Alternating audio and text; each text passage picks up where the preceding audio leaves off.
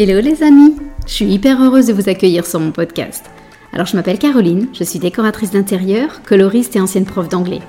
Et je suis aussi la créatrice du programme Bonjour ma nouvelle vie, qui est une formation en ligne en coaching de groupe pour enfin avoir le métier de tes rêves, décoratrice d'intérieur. Si tu veux d'ailleurs en savoir plus, je t'invite à aller sur mon site www.bonjourmanouvelleVie.com. J'ai accumulé pas mal d'expérience depuis 10 ans et j'ai très envie de vous faire partager tout ça et non plus le garder pour moi. Alors dans ce podcast, je veux répondre à toutes les questions qu'on se pose sur le métier de décoratrice, à la fois sur le business, mais aussi sur les aspects techniques et créatifs. Tout ça pour vous faire entrer dans la vraie vie d'une décoratrice, avec ses hauts et ses bas. Alors c'est parti, bonne écoute Hello Aujourd'hui on va parler du métier de coloriste encore un petit peu plus en détail. Euh, et je vais vous parler des acquis que je trouve nécessaires pour devenir coloriste. Alors, toutes les décoratrices d'intérieur n'ont pas envie de devenir coloriste, euh, n'ont pas forcément envie d'affiner leurs connaissances, euh, de devenir des expertes en couleur, et c'est complètement ok.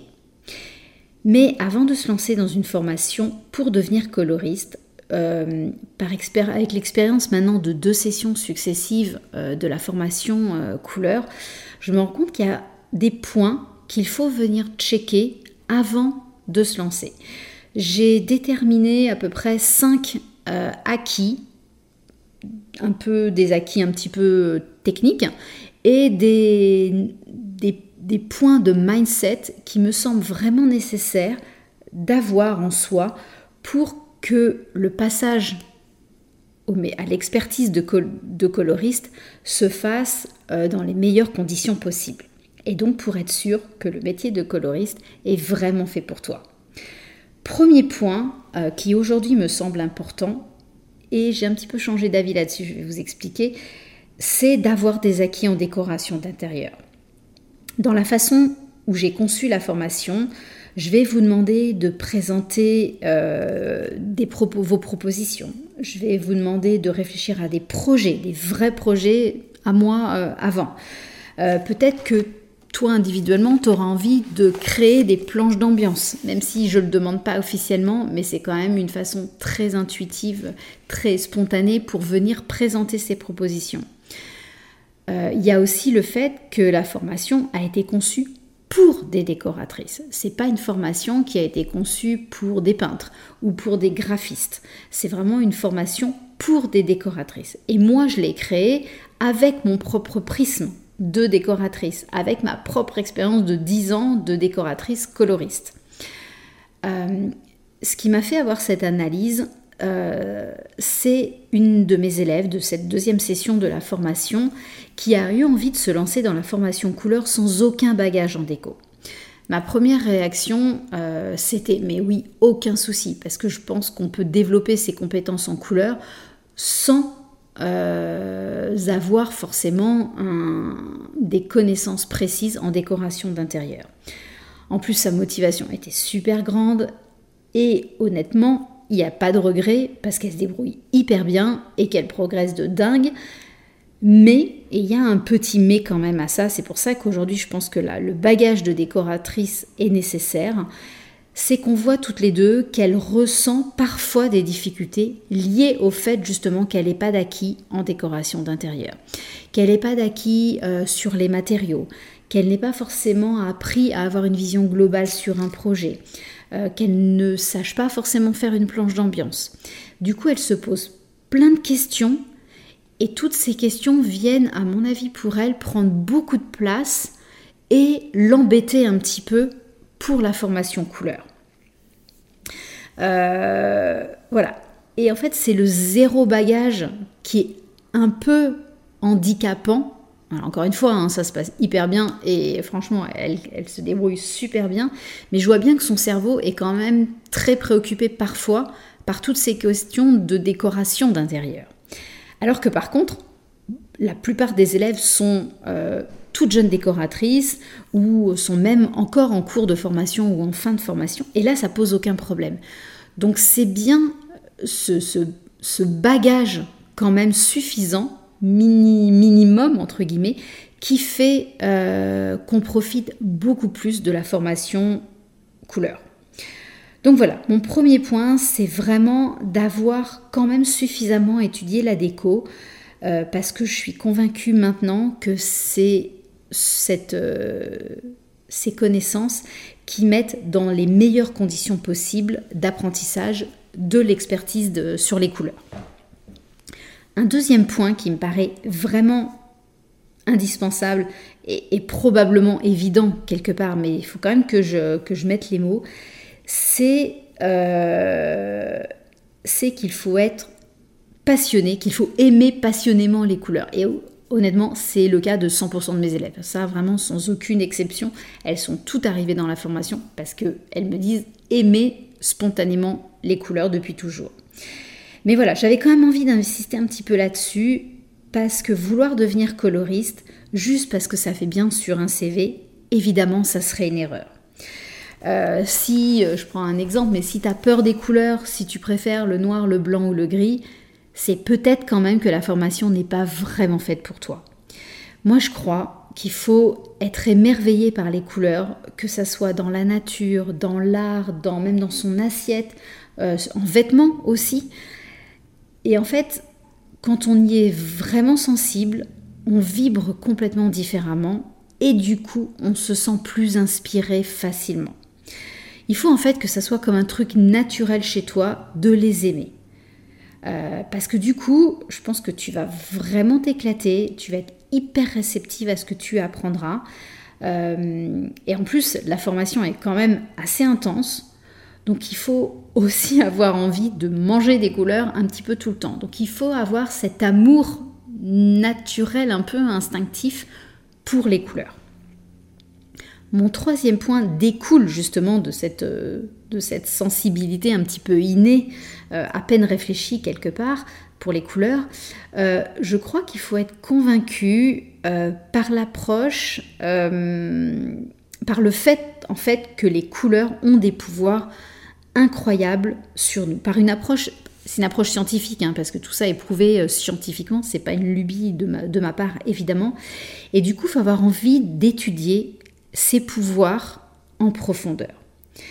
Euh, je te dis ça parce que je me souviens de moi, jeune décoratrice il y a, plus de dix ans, affirmant que bah, en fait ça, ça me servait pas, ça me servait pas à grand chose ces connaissances, euh, que euh, la symbolique des couleurs, j'en faisais strictement rien dans mon métier de décoratrice. Et je me souviens aussi de la moi après ma première formation de coloriste où je me suis rendu compte qu'en fait, j'étais complètement passée à côté d'un truc de dingo. Euh, que ça m'ouvrait un champ des possibles incroyable et que mes projets allaient avoir de nouveaux horizons. Donc c'est grâce à cette symbolique des couleurs euh, que les choix des couleurs de nos projets vont devenir comme une évidence et que du coup la créativité va pouvoir prendre encore plus de place. Donc ce troisième point c'est vraiment ça, c'est avoir, enfin, après mon deuxième point, avoir envie, avoir, enfin, aimer. Mon troisième point, je suis pas claire du tout sur ce coup-là, donc je le reprends. C'est de me dire que une fois qu'on a vérifié qu'on aimait les couleurs passionnément, il faut avoir envie de les étudier scientifiquement et d'étudier leur symbolique et d'accepter cette part des couleurs qui, bah, qui prend une dimension assez forte en fait. Mon quatrième point, euh, c'est aussi de valider, avant de se lancer dans le métier de coloriste, euh, c'est de valider qu'on est OK pour avoir, pour adopter une approche scientifique des couleurs. C'est lié à la symbolique, hein. c'est vraiment ce côté euh, scientifique, accepter que les couleurs, c'est pas juste beau, c'est qu'il y a des impacts sur nous, positifs et négatifs, et aussi d'accepter que les couleurs, d'avoir une approche scientifique sur les couleurs.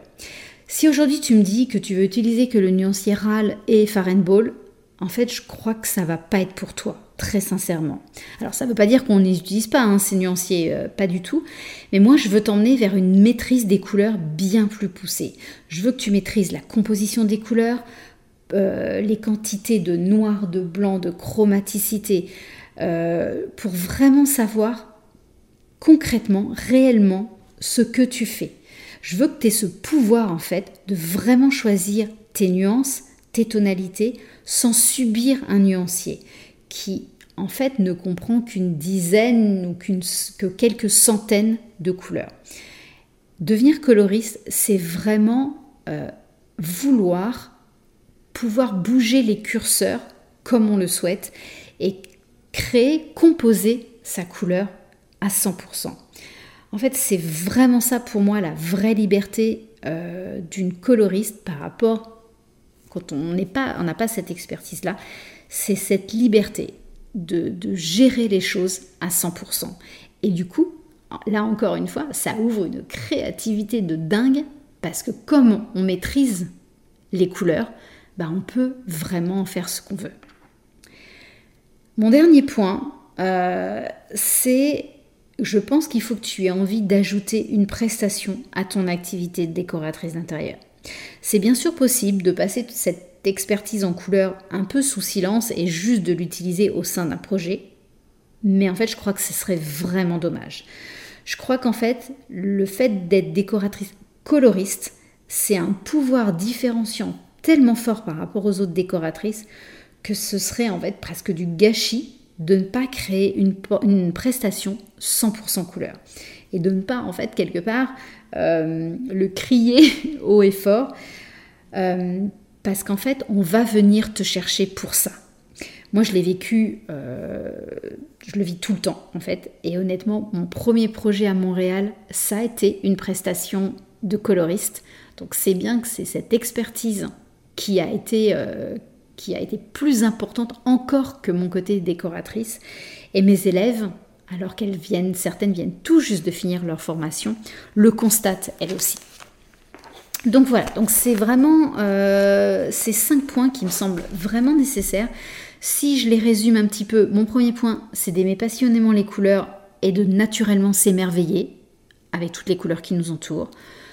Le deuxième point, c'est euh, d'avoir des acquis en décoration d'intérieur. Je l'avais mis en premier point, mais voilà, c'est pas grave. Troisième point, d'être convaincu que les couleurs ont un pouvoir incroyable sur nous et d'avoir envie d'étudier leur symbolique en profondeur. Quatrième point, vouloir euh, une dimension scientifique à, euh, à nos choix de couleurs, et ça vouloir les créer de façon scientifique.